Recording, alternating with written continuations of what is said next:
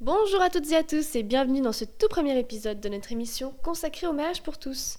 Je me présente Clara, accompagnée de mon acolyte Caroline. Nous allons nous retrouver pour 8 épisodes et nous vous invitons à réagir tout au long à nos propos. Comme vous le savez sûrement déjà, le mariage pour tous, soit l'union de deux êtres du même sexe, est un sujet très débattu aujourd'hui. Les avis se déchaînent, comme on peut le voir dans les rues de Paris lors des manifestations anti-mariage gay, que nous appellerons dès maintenant Manif pour tous. Justement, suite à ces événements, nous avons voulu entendre ce que les gens en Suisse avaient à dire sur ce sujet. Nous avons donc posé à diverses personnes la question suivante. Que pensez-vous du mariage pour tous? Ça ne me gêne pas que des homosexuels existent. Ça ne me gêne pas qu'ils s'aiment. Ça ne me gêne pas qu'ils se marient. La seule chose qui me gêne, c'est qu'ils adoptent des enfants.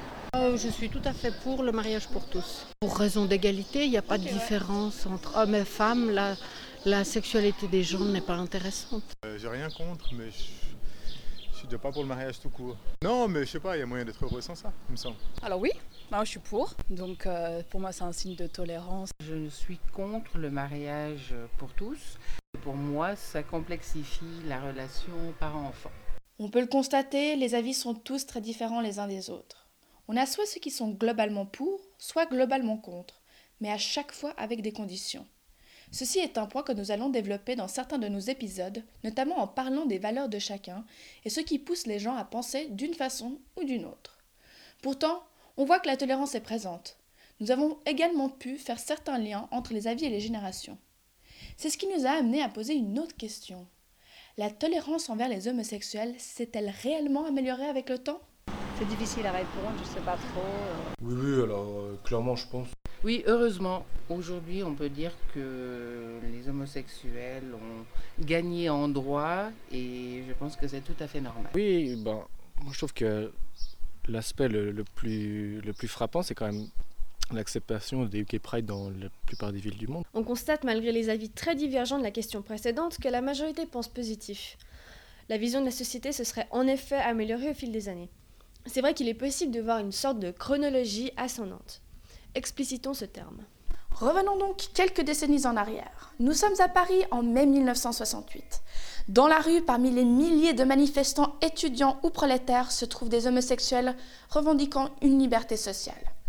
Le mouvement continue dans les années 70 avec l'association phare qui est le Front homosexuel d'action révolutionnaire.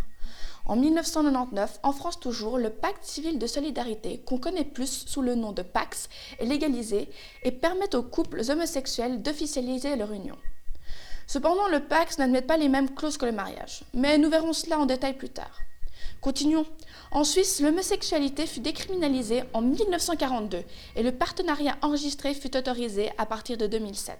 Aujourd'hui, 17 pays à travers le monde reconnaissent le mariage entre deux personnes de même sexe.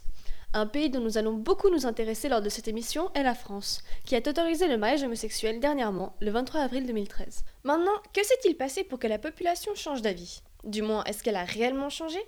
Vit-on enfin dans une société sans tabou? Peut-on dire que le mariage pour tous est le fruit des manifestations de 68 en France et ailleurs? Beaucoup de questions pour le moment. Nous allons tenter d'y répondre tout au long de l'émission à l'aide d'intervenants. Nous retrouverons Barbara Conrad, mère de famille homoparentale, membre de l'association Famille Arc-en-Ciel. Boris Vernly, de l'Université de Lausanne, spécialiste en sciences sociales. Florent, qui est membre actif de l'association Voguet à Lausanne. Et enfin, Guillaume Renevet, rédacteur en chef du magazine homosexuel 360. Dans le prochain épisode, nous allons nous replonger dans l'univers fiévreux de mai 68 et essayer de comprendre ce qu'il s'est réellement passé. C'était votre émission sur le mariage pour tous avec Caroline et Clara. À bientôt!